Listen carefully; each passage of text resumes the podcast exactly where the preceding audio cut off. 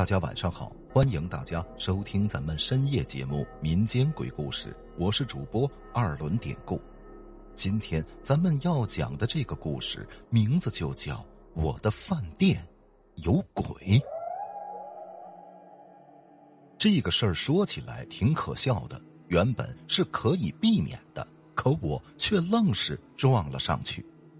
说起开店呢，第一难的就是遴选铺子。店铺的位置与今后生意的优劣有着莫大的干系。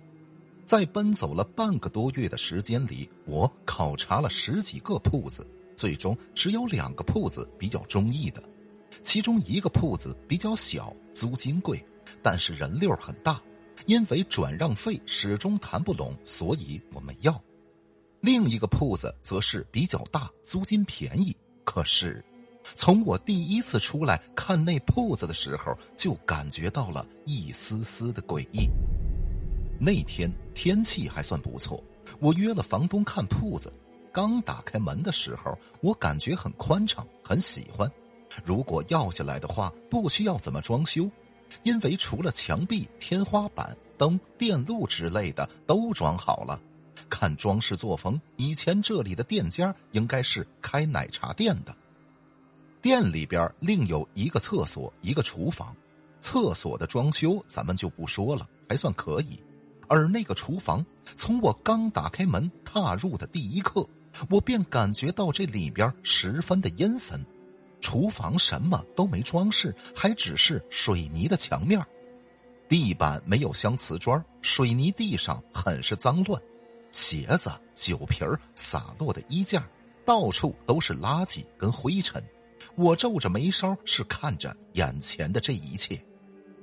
突然之间，我发现墙壁上贴着什么东西，走近一看，竟然是一张符纸。这个时候啊，我觉得新鲜，怎么店里边还贴着这玩意儿呢？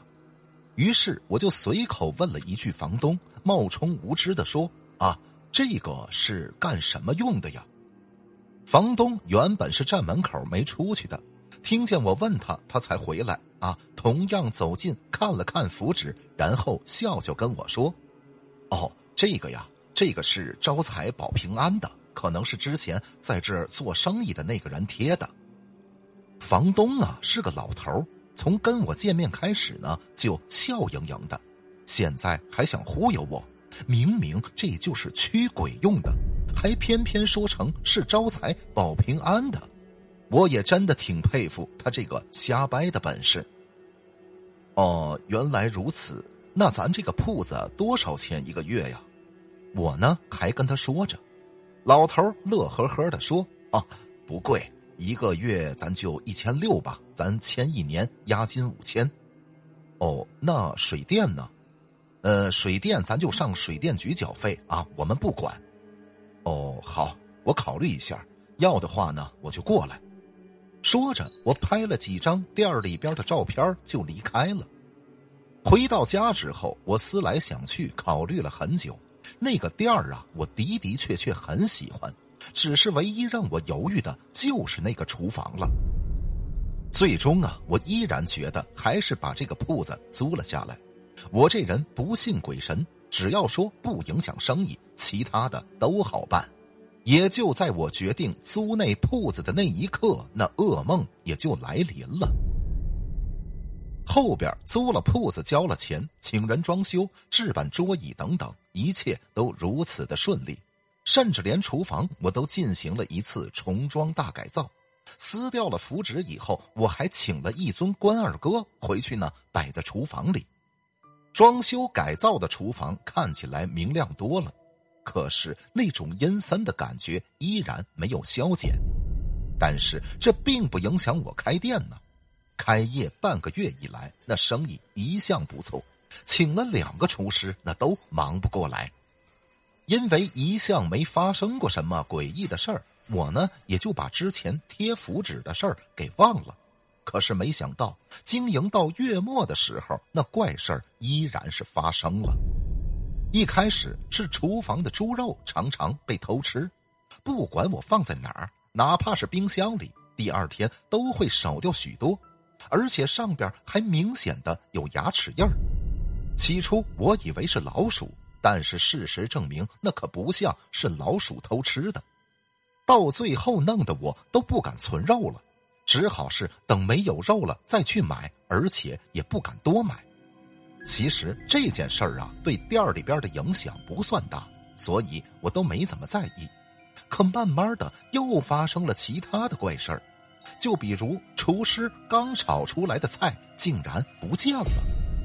是的，您没听错，当时我们找遍了整个的厨房。那一盘菜就这样凭空消失了，没办法，厨师只好重新炒一份我一开始以为呀，这就是一次意外，事实却给我不断的惊喜。往后的日子里，每一天厨师都要重新炒两个菜左右，因为菜呀又消失了，而装菜的盘子则会在第二天早上出现在洗碗的盆里。这些还不算什么。有一回，厨师在炒菜，一锅焖土豆里边突然之间竟然冒出一只血淋淋的眼睛来，那吓得那位年纪稍大的厨师好几天都不敢上班了。我知道这个厨房啊，的确是闹鬼了，而且鬼还越来越不安分。我很纳闷我摆着的关二哥怎么没起作用？结果我拿起来一看，没想到。从神像的底部竟然裂了一道口子。为了店能够顺利经营下去，当天晚上我决定守株待兔，抓出元凶。其实我很佩服我当初的勇气与决定，也许是因为我太在乎我开的这第一家饭店了。打烊的时候，我在厨房装了一个摄像头，然后故意将大量猪肉摆在案板上边。完事儿之后，关了店门，守在店门口监控着里边的一切。另外，我还预备了一把菜刀防身。就这样，时间一分一秒的过去，直到凌晨一点都没有见到任何动静我困得眼皮子都在打架了。此时，街道上已经没有了行人与车辆，除了微风轻轻的吹着，除了偶然一两声狗叫。那萧瑟的街道现在是幽静无声，朦胧的月光下看不到几颗星星，天空并非纯黑色，倒是黑中透出一片无垠的幽暗。就当我想要放弃的时候，突然他们出现了，摄像头监控到一男一女正站在案板边上啃食着猪肉，咀嚼的声音那听得我头皮发麻。我不知道这对男女是什么时候进去的，虽然有点恐惧，可我一想到他们在店里不停的捣乱，我这个气儿就不打一处来。那生气让我冲昏了头脑，我提着刀就开门冲了进去。一进厨房，我便大吼着要剁了他们这对狗男女。可是我定睛一看，啊，哪儿还有他们的身影？只见猪肉现在竟然是自己飘在半空中的，可能是因为我的出现，那猪肉啪的一声掉在地上。我愣了愣，怒火使我没有感到畏惧而逃跑。我想了想，掏出手机来，想试一试能否用摄像功能拍到他们。当我利索的打开了摄像功能之后，仔细往手机屏幕一瞧。那吓得我迅速退后几步，因为两双血红的眼睛正出现在我手机屏幕上，瞪着我。我镇静的举起菜刀，冲前边比划了几下。我从手机上看见他们惊恐的躲开了。我心想：看来菜刀能辟邪，这话是真的。可能是因为我威胁到了他们，他们原本正常人的模样开始了转变。那男鬼青面獠牙，身上多处破烂，长着溃烂的脓包；而那个女鬼则是披头散发，脸上浓妆艳抹，可是身体却多处出现浮肿。那浮肿的地方还有许多血丝一般蠕动的虫子连接在上边。我惊恐的看着眼前的一幕，拿着手机的手也开始颤抖起来。之前的火气一下子消逝一空。现在我心里唯一的念头就是赶紧逃跑。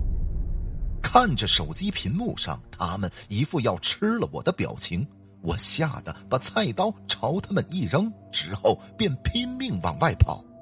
不过扔掉菜刀那一刻，我就后悔了，我他妈怎么把神器给扔了呢？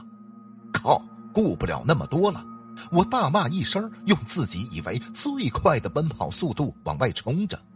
就当我即将出了店门的时候，咔嚓一声，电闸门竟然迅速的关了下来。还没反应过来的我，便狠狠的撞在了铁闸门上。我真想就这样昏死过去得了，可是没如我的愿呐。虽然脑袋剧疼，但我清醒的很。我惊恐的举起手机，四处寻找他们的踪迹。突然，那个男鬼一瞬间出现在我前边，没等我反应过来，他就拖着我的脚把我拖回了厨房。我大喊着救命，希望有人能够听见。这时候，手机里传来了一个男人的声音：“别喊了，吵死了！你不用费力气了，外边听不见的。”啊，你你是谁？你用手机照一下就知道了。我犹豫了一下，举起了手机。手机摄影照到了那对男女，他们此时已经恢复了正常，就连眼睛也不再是血红色的。你们，你们在我店里想要干什么？我坐在冰凉的地上，试探的问着。那个男鬼则一脸冷漠的看着我说道：“行了。”废话我不多说了，吃了你那么多东西，明天我们就放过你。你滚吧，不要在这儿开店了。厨房与大厅的墙壁之间藏了一笔钱，足够你重新开一家饭店了。我还想说点什么，眼睛一花，只感觉有人拍了拍我的脑袋，我便昏了过去。第二天我醒过来之后，便把工人的工资呢都给结了。等店里没人了，我找了个大锤子敲开了墙壁，果然发现了一大笔钱，那足够我开一家大型的饭店了。之后我将店退还给了房东，虽然因为没有租满一年的原因被扣除了押金，不过无所谓，早点离开这儿，我就可以拿着那笔钱重新去开张了。至于那对男女的故事，我没去了解，也不敢去打听，因为对于我来说，现在能活下来都已经是最大的幸运了。好了，今天的这个小故事咱们就讲到这儿了。还是希望大家能通过订阅、点赞、转发、评论本专辑来支持一下咱们节目，分享故事、进群聊天，您都可以加 PPT 五九二八八。节目最后，典故再次感谢您收听咱们民间鬼故事。那朋友们，咱们就下集再见。